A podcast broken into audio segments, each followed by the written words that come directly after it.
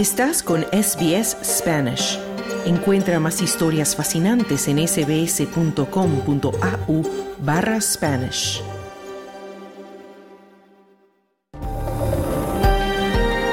Muy buenas tardes, bienvenidos a SBS Audio Australia en español.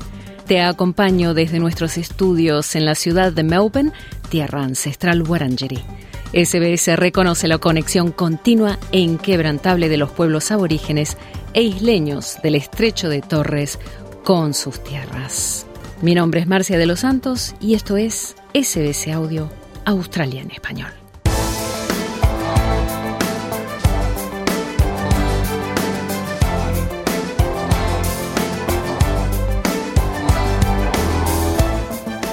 Australia vivió este domingo 14 de enero un acontecimiento histórico. Por primera vez, una australiana se convierte en reina de un país europeo tras la renuncia de la reina Margarita de Dinamarca el 24 de diciembre de 2023.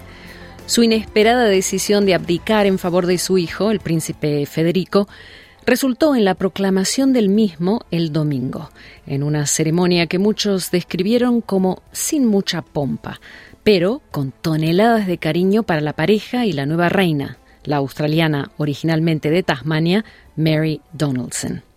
Conversamos en SBS Audio con Marcela Barragán, consultora en protocolo y etiqueta y profesora de la Escuela Superior de Protocolo, Eventos y Comunicación de Bogotá. Ella habla sobre el significado de este evento histórico para la sociedad contemporánea. Escuchemos.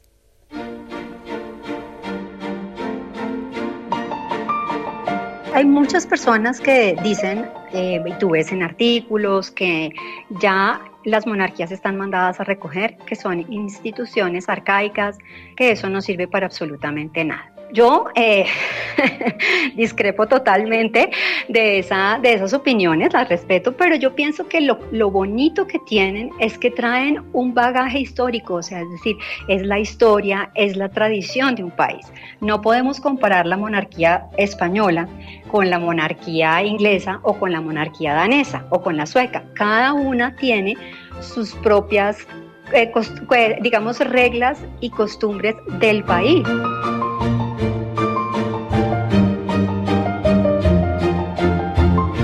Ejemplo, lo que vimos ayer, que no fue coronación, sino proclamación del rey Federico X de Dinamarca, tenía, por ejemplo, la particularidad que fue la primera ministra cuando el nuevo rey sale al balcón y lo, lo, anuncia, digamos que lo presenta a sus súbditos y ella dice larga vida a su majestad Federico X. Luego se gira y hacen nueve hurras al nuevo rey. Eso no lo vimos, por ejemplo, en la coronación de Carlos de Inglaterra. Ni en la de Felipe VI de España. Entonces, cada una tiene sus, sus tradiciones, digamos, el carruaje, la majestuosidad, la elegancia, las condecoraciones, las joyas.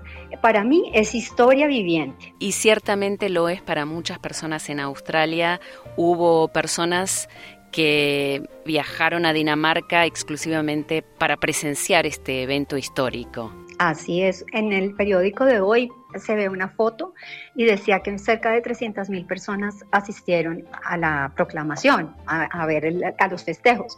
Y fuera de todo con el clima frío de Dinamarca, entonces, pues eso, eso nos da un indicativo que a la gente, a los daneses, les gusta y aprueban eh, la monarquía, que eso es muy importante, ¿no? Pues porque finalmente son ellos quienes deciden, ¿no?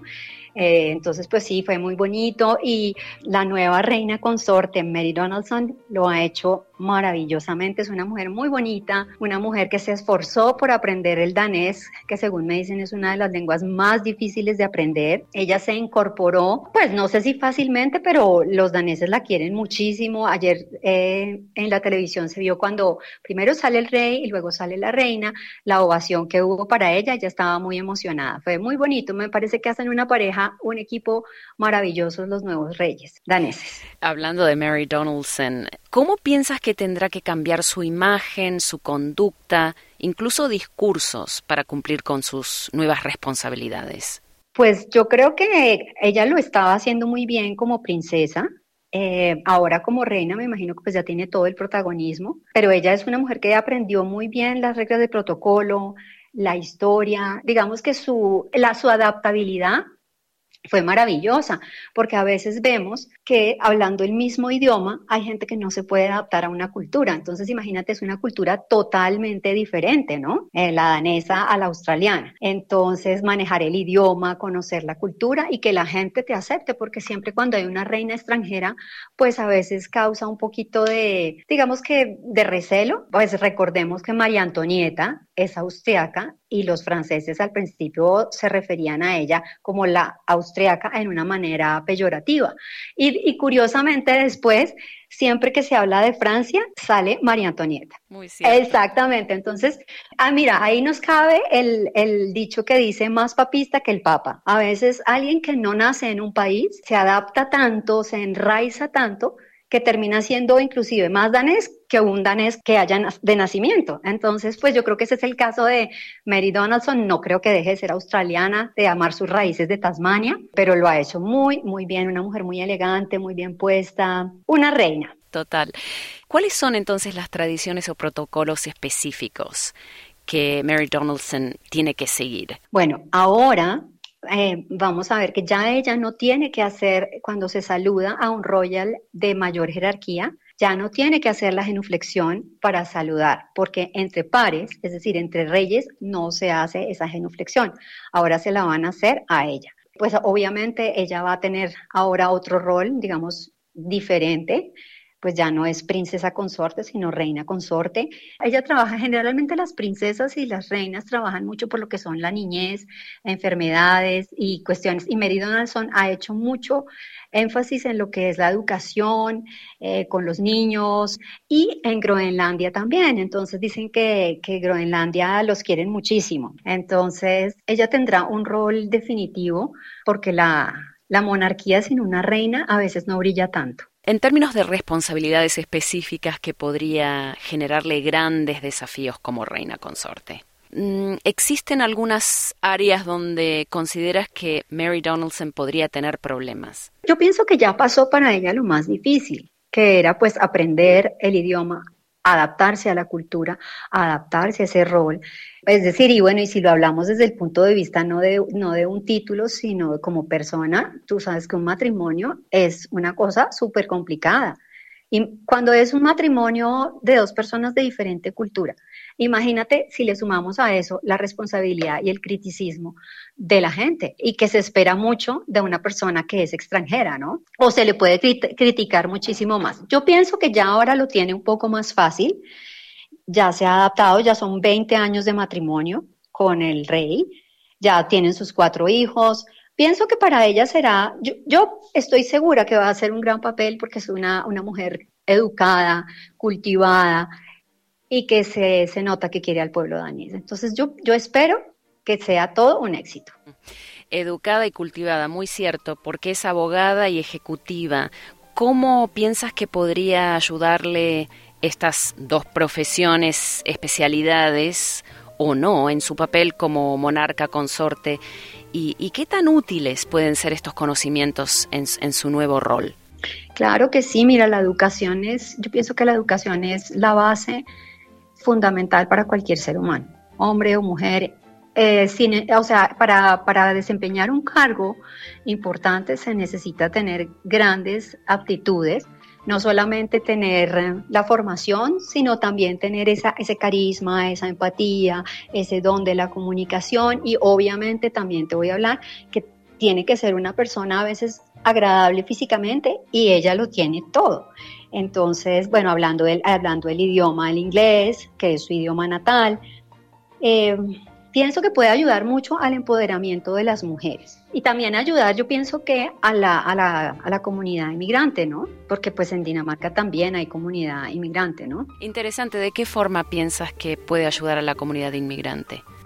Cuando una reina o un personaje público toma, digamos, abanderado un proyecto, digamos, un proyecto para eh, combatir las enfermedades eh, eh, como el cáncer, bueno, cualquiera que sea, y esta persona se, se abandera por esa lucha, se le da muchísima más, digamos que adquiere más relevancia. Entonces, por ejemplo, la, princesa Diana, después de divorciada, ella estaba abanderando el, proyecto de desminado, o sea, para quitar las minas explosivas.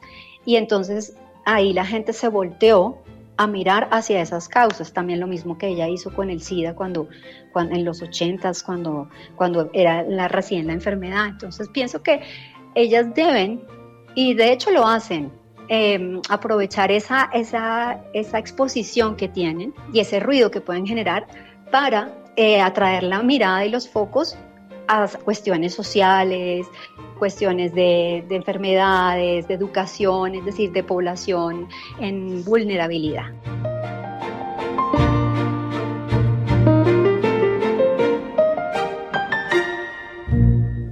Escuchabas a la consultora en protocolo y etiqueta y profesora de la Escuela Superior de Protocolo, Eventos y Comunicación de Bogotá, Marcela Barragán, hablando con SBS Audio sobre la proclamación de la nueva reina consorte de Dinamarca, la australiana Mary Donaldson.